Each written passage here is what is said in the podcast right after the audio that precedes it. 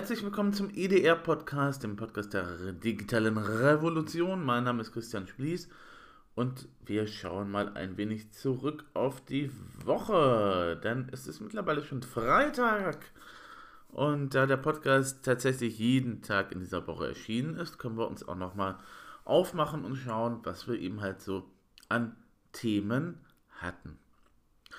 Zum Beispiel gab es da so eine kleine Umfrage zum Thema, wem vertraue ich meine Körperdaten an? In den USA gibt es nämlich eine Versicherung, die sagt, ähm, liebe Leute, wir versichern euch zwar, aber dafür müsst ihr eben halt solche ne, Tracker wie eben halt Fitbit oder was ähnliches eben halt haben, damit wir dann eben halt gucken können, ob er euch auch schön brav bewegt und äh, vermutlich kommt dann noch dazu, dass man dann halt seine Kalorienangaben eingeben darf und so weiter und so fort. Und äh, da war jetzt die Frage, ähm, vertrauen wir eben halt so eher unsere Daten einem Unternehmen an, eben halt wie Apple, Fitbit und Co.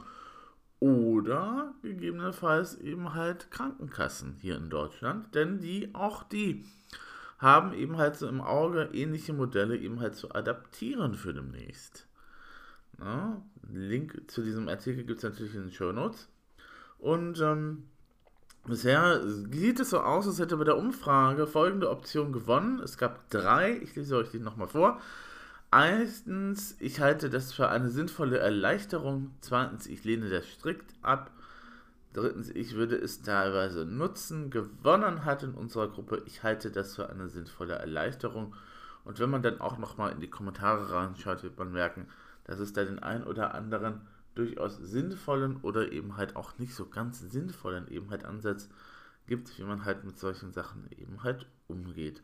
Das war in dieser Woche, glaube ich, mit so das Hauptthema, beziehungsweise das Thema, was am meisten gezogen hat.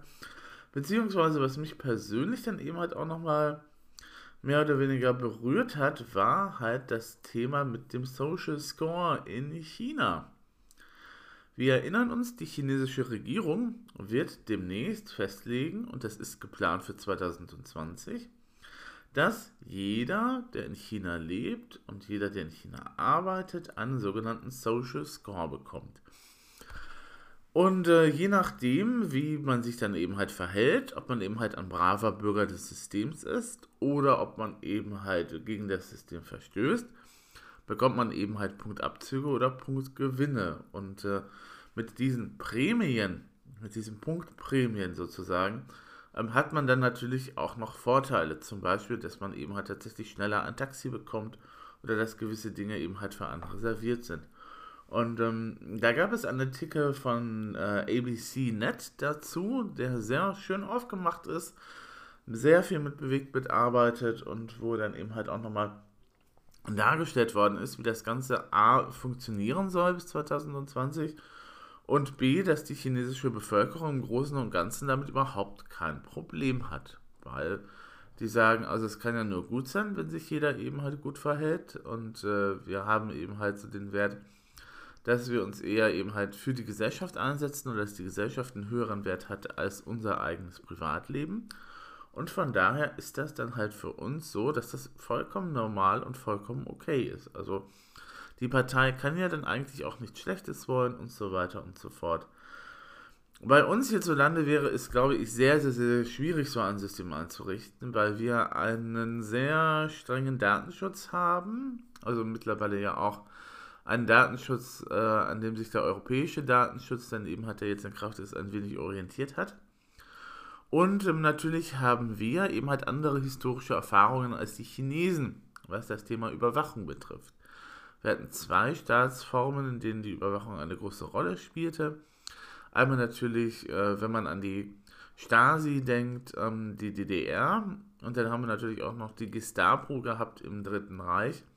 Und allein die Tatsache, dass eben halt Menschen auf einmal verschwunden sind, ähm, die äh, ist uns vielleicht auch nochmal so häufig im Gedächtnis. Übrigens dazu ähm, kann ich, um mal ein bisschen kurz abzuschaffen, kann ich eine wunderbare Dokumentationsreihe empfehlen, die nennt sich Krieg der Träume. Die läuft momentan, glaube ich, wieder auf der ARD. Die lief vorher auf Arte und ich habe sie mir in der Arte Mediathek angeguckt. Ich glaube, sie läuft momentan auf der ARD im normalen Programm. Ähm, da geht es tatsächlich um die Jahre zwischen 1918 und 1939. Also ähm, es wird anhand von 14 historischen Figuren, die es tatsächlich so gegeben hat, 14 Charakteren eben halt diese Zeit erzählt. Das ist so eine Mischung aus einerseits ne, dokumentarischen Spielszenen ähm, gemischt mit Originalmaterial. Also es ist ein, bisschen komisch und ein bisschen merkwürdig, also auf erster Anblick her, weil die Ästhetik ja natürlich immer eine andere ist, wenn man halt dieses unsere moderne Technik hat und dann eben halt so Einblendungen aus den Wochenschauen hat oder eben halt auch so Fotos eben halt von damals. Das funktioniert nach einiger Zeit aber wirklich sehr, sehr, sehr, sehr gut. Und es war ähm, dann auch sehr interessant eben halt nochmal zu sehen, wie dann eben ähm, die Nazis beziehungsweise ähm, dann eben halt der Nationalsozialismus an die Macht gekommen ist und wie sich eben Leute dazu verhalten haben. Und äh, mich persönlich hat dann nochmal das äh, Schicksal von Pola Negri interessiert. Ich wusste, dass es, äh, dass die gute eine äh, Schauspielerin des Stummfilms gewesen ist, eine bedeutende sogar. Die hat mit Ernst Lubitsch zusammengearbeitet und äh, Ernst Lubitsch, den sollte man schon kennen, wenn man sich für Film interessiert. Und die dann auch später eben halt nochmal mit den Nazis eben halt kollaboriert hat, beziehungsweise zusammengearbeitet hat und ähm, danach eben halt, nachdem eben halt der Tonfilm aufgekommen ist, aber wegen ihres Akzentes und wegen ihrer Stimme auch so keine Chance mehr in Hollywood gehabt hat. Ähm, und da die gute Polin gewesen ist tatsächlich, also Pola Negri ist sozusagen äh, die Übersetzung für die schwarze Polin äh, im Lateinischen, ähm, war das natürlich für mich nochmal doppelt spannend aufgrund meiner eben halt Familiengeschichte. Ähm, meine Eltern sind halt Spätaussiedler, die haben halt, sind halt Deutsche, die in Polen längere, lange Zeit gelebt haben oder der, meine Vorfahren haben jemand da auch in Polen gelebt und äh, dann eben halt festzustellen, okay, Moment mal, ja, stimmt ja, Polen gab es ja mehrere Mal in der Geschichte gar nicht und äh, dann Polen ist ja mit 19, ist ja dann 1918 tatsächlich nochmal als Staat neu gegründet worden sozusagen und ähm, das macht dann vielleicht auch nochmal verständlich, warum es diesen Rechtsruck in der polnischen Gesellschaft momentan eben halt gibt, weil da eben halt andere gewisse historische Erfahrungen sind. Kommen wir aber nochmal zurück zu unseren eigentlichen Themen in dieser Woche. Abgesehen mal davon, dass die Startweg Ruhr eben halt gestartet worden ist. Eine Veranstaltung, die ähm, halt von verschiedenen äh, ja, Trägern eben halt gemacht wird. Ähm, Hauptverantwortlicher war, wenn ich das richtig in Erinnerung habe, der Ruhrhub, der dann eben halt zusammen mit anderen ähm, das organisiert hat. Ähm, man konnte sich eben halt über gewisse Sachen eben halt informieren in dieser Startup Week. Äh, andererseits konnte man eben halt Leute kennenlernen. Also ich war zum Kickoff da beim äh, Ruhrhub und habe dann eben ja auch nochmal den Ruhrhub halt angeguckt und habe halt den Impact hab Ruhe. Oh, ich komme da immer durcheinander, weil es gibt mittlerweile drei Hubs ähm, und drei Sachen, die eben halt tatsächlich mit Social oder mit Ruhe eben halt zusammenhängen.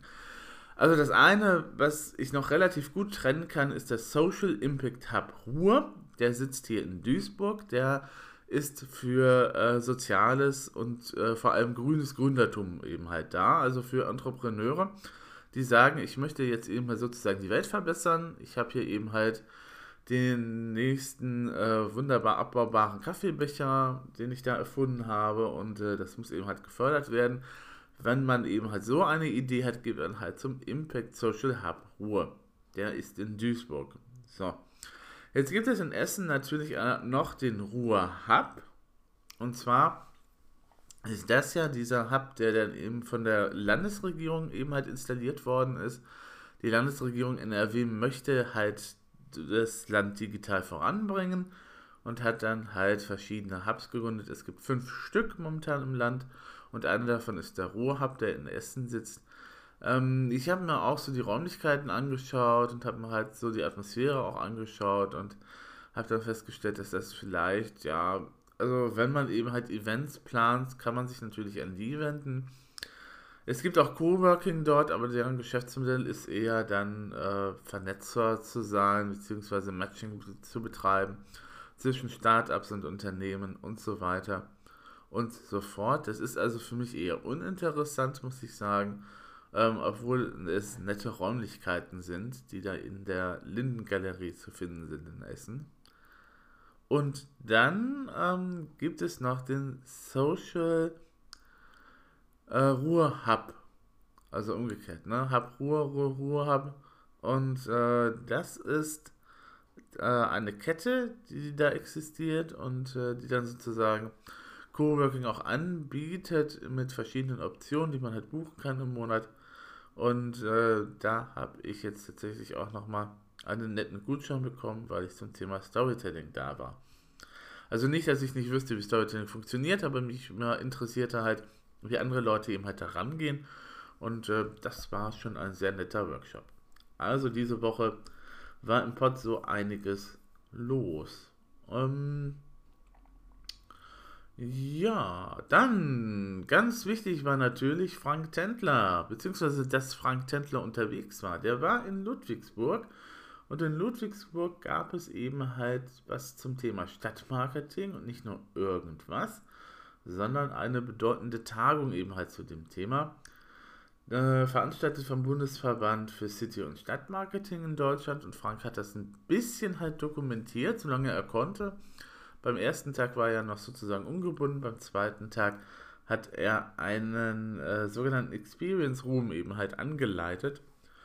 Und äh, da eben halt seine Erfahrungen äh, zu lesen, war sehr interessant. Aber, das kann ich jetzt nochmal nachschieben, auf Enker, beziehungsweise ähm, überall da, wo man Podcasts empfangen kann, gibt es jetzt eben halt auch Inside DR. Also es gibt einerseits diesen Podcast, das ist der IDR-Podcast, der Podcast der, der digitalen Revolution.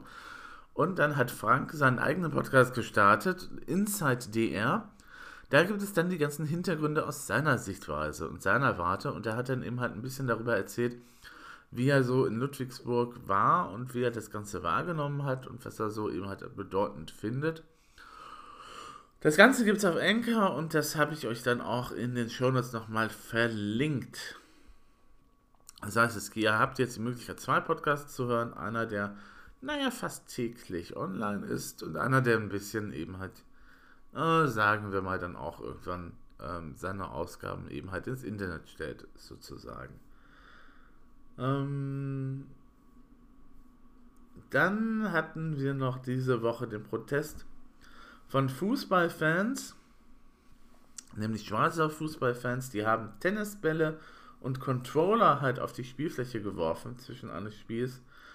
Äh, und äh, das ist ein Protest gewesen, der sich gerichtet hat gegen den E-Sport. Denn E-Sport, und das hat auch das Olympische Komitee in dieser Woche festgestellt, E-Sport ist eigentlich nicht so richtig Sport. Also das heißt, das Olympische Komitee wird E-Sport in der nächsten Zeit nicht aufnehmen als Sportart, weil, wie sie sagen, ähm, sich das vom Schach ja nur dadurch unterscheidet, Schach ist ja eine olympische Disziplin, meine ich, äh, dass es eben halt sehr viel halt um das Thema Gewalt geht und ähm, dass man eben halt aufeinander eindrückt und so und dass es mit den Werten der ökonomischen und äh, also es ist mit den Werten des, äh, des Olympiakomitees so rum. Wie komme ich auf ökologisch, weiß ich auch nicht. Halt nicht so vereinbar. Jetzt kann man halt auch argumentieren, also sowas wie Minecraft ist auch irgendwie so E-Sport, mehr oder weniger. Da gibt es ja auch jede Menge eben halt Leute, die das spielen. Und es gibt ja auch Spiele, in denen man halt nicht unbedingt nur drauf ballert. Aber, ähm, naja, wenn das IOC das so sieht, dann sieht das IOC das eben so. Ähm, das Problem ist ja auch mit, dass durch diese Sichtweise natürlich auch wieder diese Debatte um, sind Killerspiele tatsächlich der Anlass dafür, dass Leute Amok begehen, eben halt losgetreten werden könnte. Ist momentan noch nicht passiert, aber ähm, könnte eben halt der Fall sein. Und äh, ja, den Artikel habe ich euch auch natürlich in den Shownotes halt verlinkt. Barget lacht. Fragt sich nur, worüber?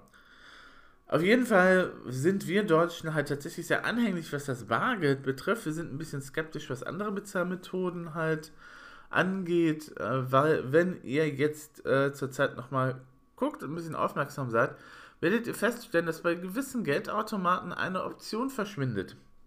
Also eine Option wird nicht mehr bedient. Und das ist eben halt das, was die Sparkassen und Banken bei uns eben halt einführen wollten, nämlich, dass man mit seinem Chip auf der Sparkasse eben halt Dinge bezahlen kann. Also man geht zur Sparkasse, lädt sich einen Betrag auf die äh, Karte runter und ähm, die wird dann, der wird dann eben halt so weiter ausgegeben, bis das Konto eben halt dann auf leer steht. Das ist natürlich nützlich für äh, Erwachsene, beziehungsweise eben halt, dass die, die den Kindern beibringen wollen, wie man eben halt vernünftig wirtschaftet.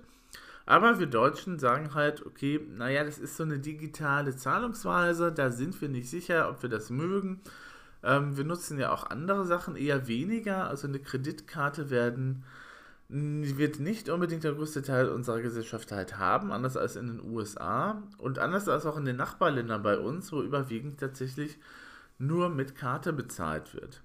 Jetzt kann man sagen, das ist natürlich sehr bequem und super, dass es das in Duisburg gibt. Aber ähm, ich denke mir immer so, ja, das eine ist das eine, das ist die Technik. Und das andere ist ja, wie gehe ich mit dieser Technik um?